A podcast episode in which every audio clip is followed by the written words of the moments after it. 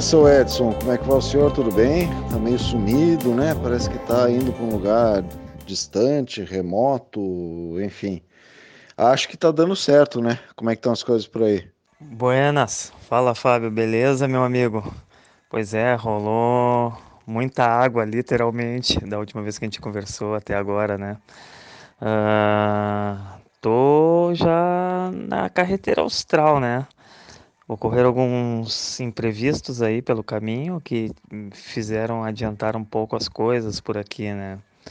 Então, já estou aqui em Poiuape, mais ou menos quilômetro 320 da carreteira, né? No entanto, eu deveria estar, essas horas, pelo meu planejamento inicial, deveria estar fazendo a ruta dos Sete Lagos, pero já estou cá. Eu cheguei num sábado, se eu não me engano, em Buenos Aires. Sábado, dia 2, feriado de finados no Brasil, né? Eu creio que também é feriado no Uruguai e, no, e na, na Argentina. Eu, eu cheguei no dia 2 meio apressado porque eu recebi um convite para para participar da massa crítica que seria no domingo, dia 3, né? Então isso fez eu meio que apertar um pouco o passo no Uruguai para chegar em, em, tempo hábil para para esse evento que me gusta muito, que é Massa Crítica, né? Eu já participei em Porto Alegre e Floripa e agora tenho Massa Crítica Buenos Aires no meu currículo. Uh, Buenos Aires é uma cidade que realmente me surpreendeu porque, cara, apesar de ser uma cidade grande, eu não curto cidade grande, é uma cidade muito pulsante, é uma cidade cheia de ciclovia, ciclofaixa, tu embarca no trem com a bike, tu embarca no metrô com a bike. É, eu rodei muito de bike por tudo que é lado e, e lá a tradição da galera é tomar café, né? Então, como eu tava com um legítimo portenho de, de anfitrião no meu Army Showers, uh, Quando a gente dava uma parada do pedal era para tomar um cafezinho, né? Então foi muito bacana, cara. Realmente eu não esperava tanto e fui surpreendido positivamente por Buenos Aires. Eu creio que moraria lá facilmente. Pô, essa, essa tua é, experiência lá me, me fez lembrar também, moraria fácil, fácil lá. Quando eu tive lá em 2017, eu levei bicicleta também. E ah, só pedalando, pedalando, pedalando. A cidade é muito plana, né? Ah, as ruas são relativamente tranquilas, assim, você consegue é, ter um ar um pouco de cidade pequena numa cidade grande como aquela, né? Realmente é uma cidade que impressiona porque é aquela coisa, as ruas são largas, tem muita árvore, é plana, Uh, o trânsito não é tão agressivo como a gente está acostumado no Brasil. De certa forma, o motorista uh, portenho ele respeita muito a bicicleta, não corre de maneira exagerada como é no Brasil, né? Enfim, eu fiquei alucinado. Esse, pô, que, que, quem dera fosse assim no Brasil também, porque com certeza teria muito mais espaço, muito mais gente pedalando, né? É, bom, aí tu ficasse lá um tempo, depois fosse para onde? Como é que foi a continuidade aí? Uh, de Buenos Aires, depois de ficar cinco dias por lá, eu peguei um ônibus e viajei 23 horas até Bariloche. Foi uma saga também para botar a bike no ônibus, porque lá a companhia exigia que a bike tivesse embalada dentro de uma caixa criaram um monte de problemas. Na real, eles tentam fazer que tu te dissuadia não levar bike, né? Mas a gente era mais teimoso do que eles, né? E aí no fim eu consegui embarcar a bike e depois de 23 horas desembarquei em Bariloche e fui para casa também num outro Army Showers muito bacana, seu Miguel Nietzsche, Nietzsche que é um um construtor de bikes artesanais de cicloturismo. E ele fez um espaço dedicado só para para o ciclismo no fundo da casa dele. Ele tem um espaço lá, ele fez uma kitnet para receber os cicloviajantes na casa dele, a galera que vai no Warm Showers. E do lado ele tem a oficina dele onde ele monta manualmente e faz a solda, ou seja, ele, ele constrói os quadros e os garfos para bikes de cicloturismo, um lugar. Eu, eu, eu comentei com ele, eu, a sua casa aqui é um santuário para o ciclismo em Bariloche. E ele já foi atleta também, já, quando mais novo, hoje ele está na altura dos 60 e poucos anos, mas esbanja jovialidade, saiu para dar um pedal comigo, me deixou no chinelo, né, lomba acima. Cara, que loucura, eu não sabia dessa tua história aí do, do, do frame builder aí, do, do Nietzsche, né? O cara tem até o nome de, de pensador. Mas o esse negócio de, de, construção de quadro artesanal é uma coisa que tem me interessado bastante. Eu ando pesquisando bastante sobre isso e quem sabe aí quando eu estiver na idade do, do Nietzsche de Bariloche, aí eu também esteja nessa, nessa onda aí, porque é, a gente vai, vai é, experimentando coisas, acumulando né, experiências aí de tantos e tantos e tantos anos é, pedalando e, e viajando de bike também e tal. E aí tu começa a pensar, pô, mas bike tinha que ter assim, tinha que ser assim. Se fosse a minha, eu faria assim. Aí o cara começa a querer arrumar uma sarna dessa para se coçar maior ainda, né? Pô, legal, eu realmente não, não, não tinha é, é, consciência dessa tua estada na casa do Nietzsche, em Bariloche. Ainda falando do senhor Nietzsche, uh, cara, ele tem ele tem uma coleção de bicicletas de ruta speed com mais de 20 bicicletas. Ele tem bicicleta da década de 30, bicicleta francesa, bicicleta inglesa, bicicleta argentina. No tempo que a Argentina fabricava 100% uma bicicleta, cara. Uh, bicicleta italiana.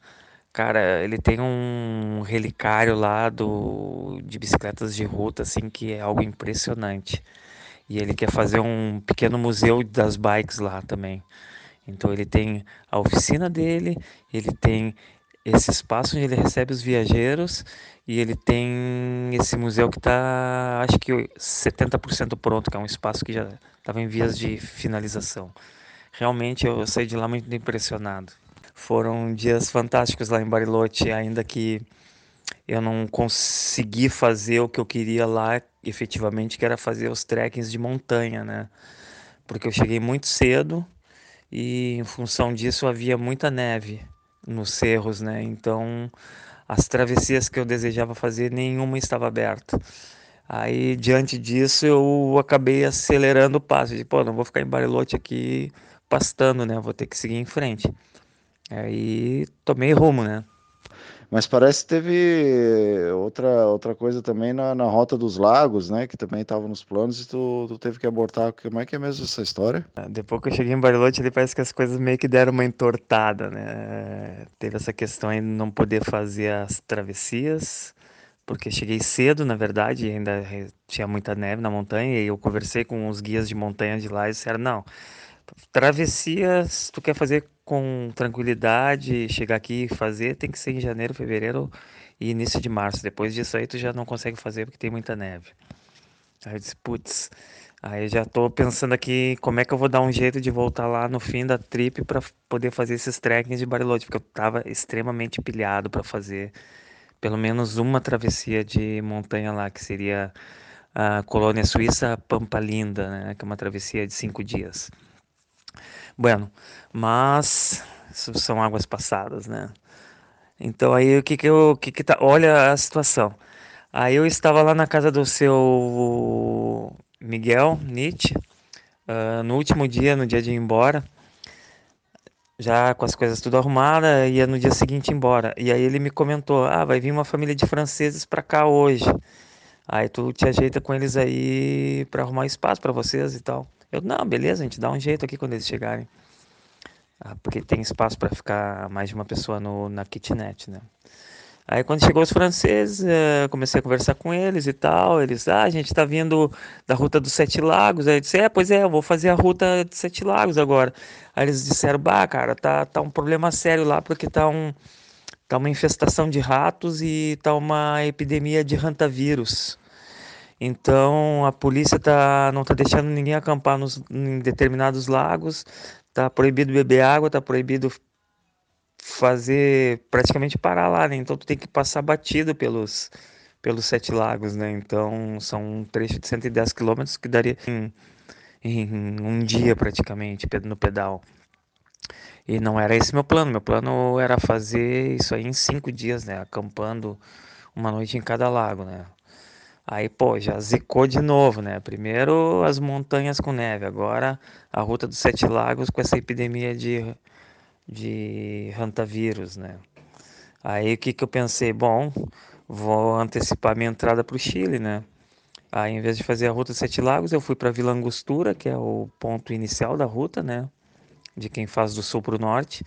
E de lá já tomei o rumo para cruzar para o Chile, pelo Passo Cadernal, se eu não me engano o nome.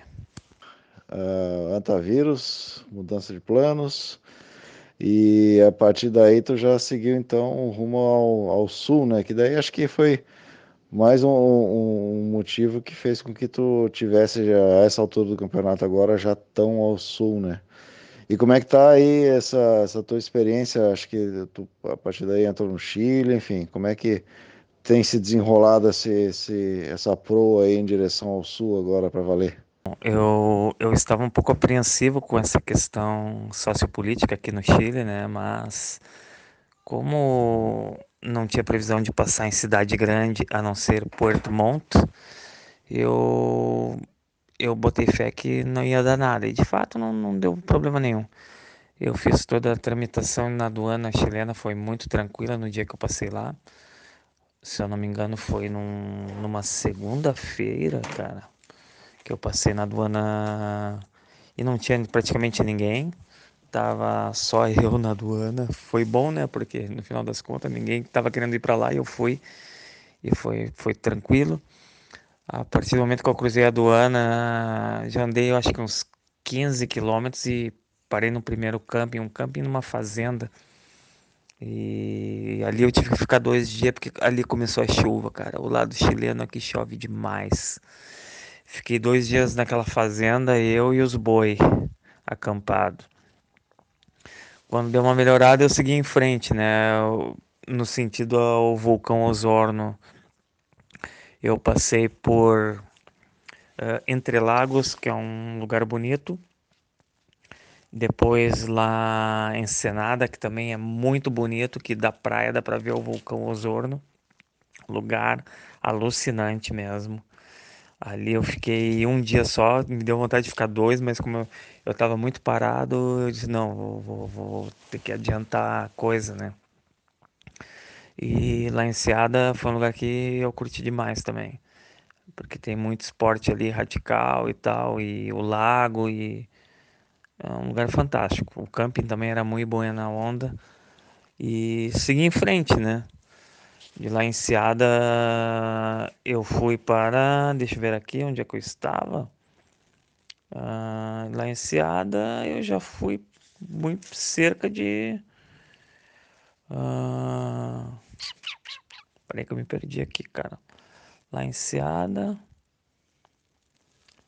Lá em Seada eu fui para. Ah, não.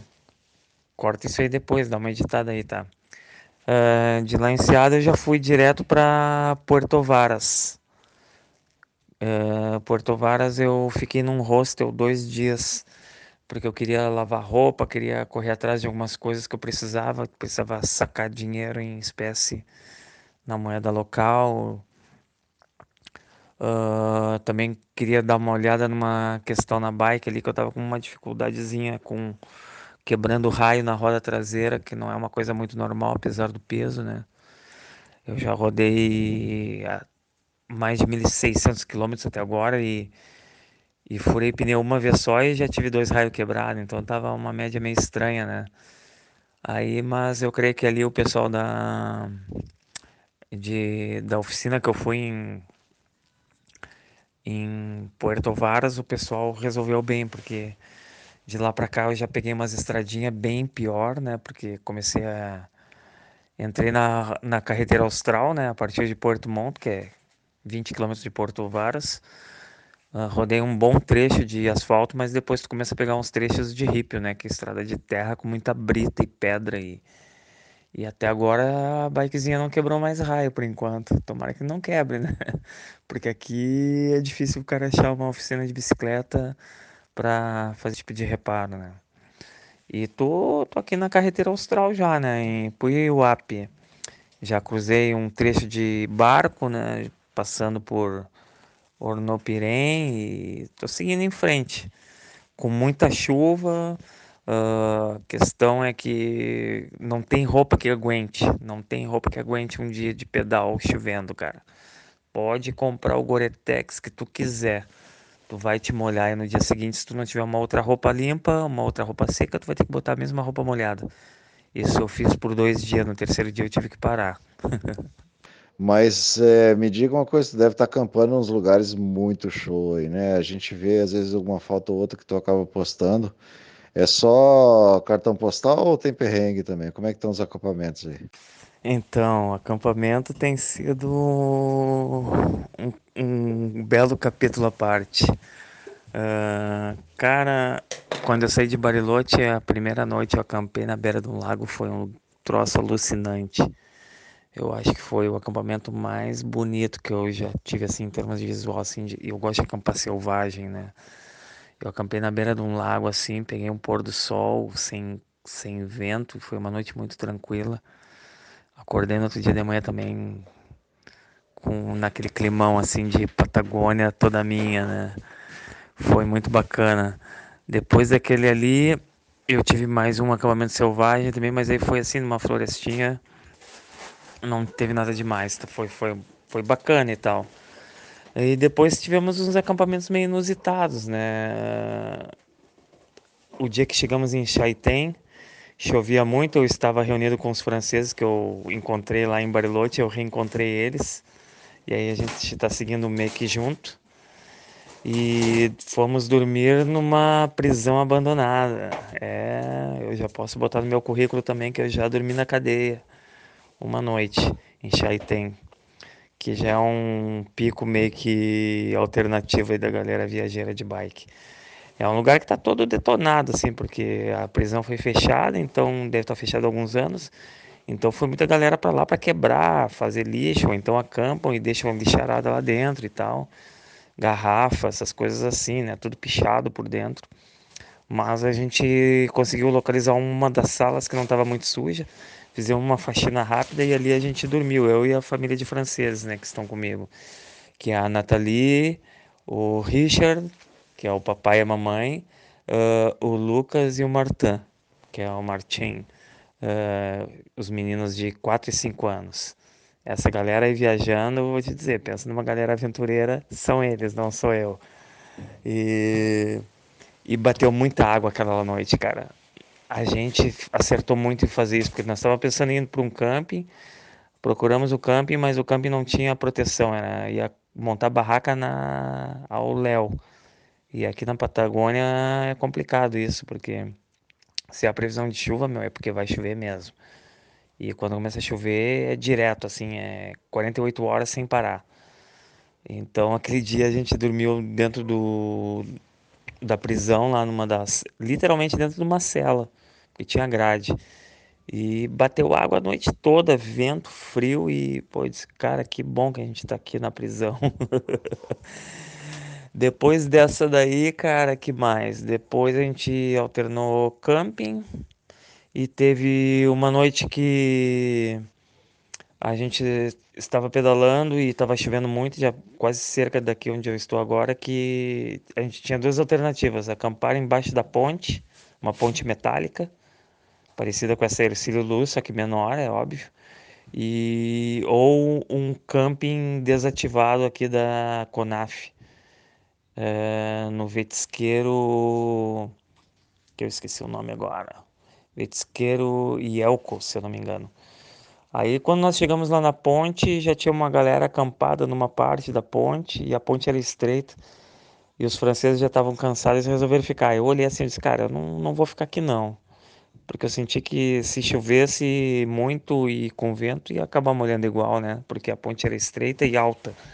Então, tá ali, tá na chuva, dava no mesmo. Aí eu arrisquei aí para esse acampamento eh, abandonado, né? Da, do, do estado aqui eh, chileno, né? Aí eu pedalei mais 13 quilômetros com chuva, frio, já cansado. Só que quando eu cheguei lá, parei, olhei assim da, da rodovia, não, só via umas mesas. Sim, eu acho que não tem nada. Mas aí eu, eu dei uma volta E olhei bem, aí eu vi um telhadinho no meio das árvores. Quando eu olhei o telhadinho, eu disse: Não, tem alguma coisa assim, porque eu vi no Overlander que falava que tinha um abrigo. Aí quando eu desci lá, encontrei assim um abrigo estilo desses quiosques de churrasco, assim, prontinho, sem uma gota d'água dentro. Eu disse: É aqui que eu vou ficar, né? E ali eu fiquei. Fiquei mesmo, porque eu fiquei dois dias ali, né? Porque o dia seguinte bateu muita chuva. Mas muita chuva. E eu disse, eu não vou sair nessa chuva. Eu tô abrigado, não tô pagando pelo abrigo. E tenho comida, né? E tenho água. Fiquei, fiquei um dia de, de Homem das Cavernas, ou melhor, um ermitão, né? Na floresta lá. E foi legal até, foi uma experiência bacana também. Fora isso, depois foi campings mesmo. A gente tem ficado em campings para aproveitar essa questão de poder tomar um banho quente. Às vezes tem uma cozinha para poder preparar alimentação. E o mais importante de tudo é que os bons campings aqui na Patagônia, eles têm uma área coberta, como se fosse um puxadinho ali, que aí tu monta a tua barraca embaixo do puxadinho. Então se vier uma chuva, tu não vai encharcar todo o teu equipamento. Vai pegar um pouco de pingo e tal, mas não é a chuva direta em cima da barraca, né? Então isso aí é fantástico. E hoje eu tô aqui em Poiuiuape e eu tô assim no, no melhor camping nesse estilo que eu podia encontrar. O Camping Adonai, realmente fantástico, porque a dona do camping ela fez um galpão fechado completamente para montar a barraca dentro. Botou um fogão a lenha grande dentro, aí tem as duchas a gás dentro e depois, numa outra área aqui, onde eu estou nesse momento, tem uma cozinha, mesas e um, fogão a lenha também, que está um camarada uh, italiano mandando ver uma lenha a mais ali para aquecer. Tá, tá bem bacana, assim. E estamos planejando agora, acho que amanhã eu devo ficar por aqui, mas depois provavelmente vai ser um acampamento selvagem antes de subir um cerro para descer depois. É o Cerro das Pedras, parece que é onde fica mais ou menos 25 quilômetros daqui e é uma subida de 600 metros. E depois uma descida também, diz que tá, tem um pouco de neve lá em cima, é um lugar que venta muito. É todo de ripio para subir, todo de ripio para descer. Que é um, é um, dos pontos mais difíceis aí da, desse, desse trecho que nós estamos aqui na carreteira. Então tem que ter uma certa atenção para pegar um, um clima ameno para tentar subir, né? Porque subir com chuva é complicado, o sofrimento vai ser bem maior. Bom, mas quem que é esse pessoal que está falando aí? Estamos e os franceses e tal. Eu vi uma foto ali no, no Instagram que você postou. Fala mais um pouco aí de quem são eles, como é que eles estão viajando aí, como é que está sendo essa, essa parceria de viagem. Uh, então, a família de franceses eu encontrei eles pela primeira vez, como eu comentei antes, uh, em Bariloche. Eu estava saindo e eles estavam chegando lá da casa do seu Miguel Nietzsche. E aí a gente trocou uma ideia sobre as viagens, de onde tu vem, para onde tu vai, aquela coisa toda. E aí nós encontramos o ponto em comum, que ambos queriam fazer a carreteira austral. Só que eu ia começar por Porto Monte e eles iam começar por um trecho mais um pouco mais abaixo. Aí acabamos trocando o número de WhatsApp, né? E, e combinamos que se nós estivéssemos próximos, num dado momento a gente se reuniria. E isso veio acontecer no sábado passado, quando eu cheguei em Ornapirém. Eu cheguei lá e postei alguma coisa na, nas redes sociais, eles me mandaram um WhatsApp, ah, nós estamos acá também, numa cabana. Só que aí eu já estava acampado num, num, camping ruim, por sinal, e combinamos para o dia seguinte pegar a balsa, né, para cruzar o primeiro lago ali e seguir a carreteira. E foi o que aconteceu. No dia seguinte nos encontramos para embarcar na balsa. Já fizemos quatro horas de balsa juntos e depois seguimos fazendo os acampamentos e, e volta e meia, às vezes se dividindo, né? Como aconteceu no, no caso da ponte, eles ficaram na ponte, eu segui em frente. Ou num outro, numa outra situação que eles ficaram numa cabana e eu fiquei de barraca. E tá uma balada legal, porque a gente se reúne sempre para na hora do almoço, quando a gente para. Eu paro um, um pouco à frente, né? Eles me alcançam e a gente divide esse momento assim, enquanto estão comendo, conversando, como é que tá a questão do pedal e no final do dia também, se a gente está acampado junto, uh, nos reunimos para conversar, dar risada e planejar os próximos passos, né? É uma experiência rica ter, ter uma companhia assim, porque é uma galera extremamente aventureira. Eles estão na estrada já há oito meses, começaram a viagem no Equador, vieram descendo e tem como destino final Ushuaia. Esses sim são aventureiros, porque viajar com duas crianças, uma de quatro e uma de cinco, e não é a primeira viagem deles. Eles estavam me comentando que com 11 meses dos bebês, um bebê com um ano e pouco e outro com 11 meses já estavam rodando lá na Europa também. Os bichos são não sabem brincar, como se diz, né? Esses próximos dias aí, qual é a tua perspectiva? É, seguir rumo ao sul, fazer uns treks, o que, você está planejando aí para os próximos dias?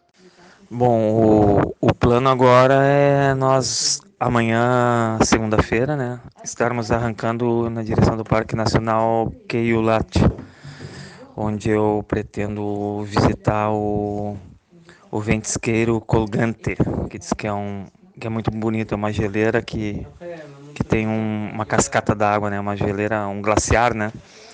Uh, eu pretendo chegar lá amanhã, acampar na cerca do do parque para ir no parque no dia seguinte, no caso na terça-feira, né? Fazer esse mini trekking de um dia ou dois. Uh, feito isso, a ideia é seguir ao sul, né?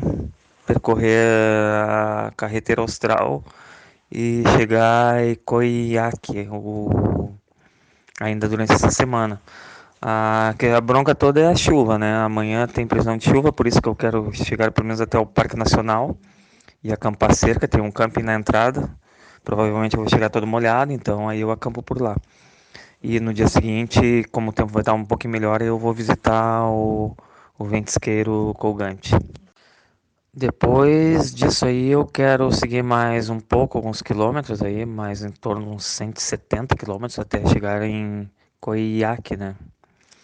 Uh, que fica bem perto do Cerro Castilhos. E vamos ver como é que vai estar lá a questão para tentar fazer um trekkingzinho lá no Cerro Castilhos, porque tem umas trilhas muito buenas por lá. Então, se o tempo ajudar, se eu não perder muito tempo em função de chuva, tendo que ficar parado na estrada, a ideia é fazer uns trekkings por lá. Porque já estamos entrando em dezembro, né? E eu tenho 30 dias para chegar onde eu quero realmente, que é Isla Navarino, né? Que já tá bem distante ainda, né? Vamos ver o que que dá. Eu só não quero entrar numa correria aí. Vai ter que chegar no lugar almejado, né? É, isso é importante, né? Ter em mente aquela coisa que o importante da viagem é a viagem em si, né? Às vezes pode até abrir mão de chegar onde se quer aí inicialmente por causa da para curtir a viagem. Mas enfim, fiquei contente aí de ver é, que você está vivendo bem aí a experiência, curtindo visuais e sofrendo com o tempo e imprevistos, né? Chuva e tal. Mas enfim, tá, tá totalmente dentro da, da viagem. E a gente daqui vai acompanhando, torcendo e, e curtindo junto também. Sei se tu quiser comentar alguma coisa, mas se não, eu queria agradecer mais uma vez a tua disponibilidade em, em conversar eu sei que estás cansado, eu sei que tem que se recolher para dia seguinte tocar, mas é, a gente que está aqui está acompanhando e torcendo também. Quero agradecer a ti, né, por estar tá também interessado na nossa trip aqui. Agradecer ao pessoal que está apoiando, né, o pessoal, o Renan do Aventure Box, eh, a Ellen da Patos do Sul, que está linkada lá com a Solo, equipamentos e roupas de aventura, né, de do, com o Rodrigo. Uh, também agradecer aos meus apoiadores, pessoa física, né? A minha galera, meus amigos, familiares que estão me incentivando e na torcida aí também, né? E comentando sempre também quando eu faço algum tipo de postagem. Isso aí é, é legal porque é um incentivo a mais que a gente recebe na hora que tá aqui no, no meio do perrengue às vezes, né? Aí isso dá um, dá um entusiasmozinho para a gente poder ir, ir, além, né? Como se diz, a gente joga com a torcida.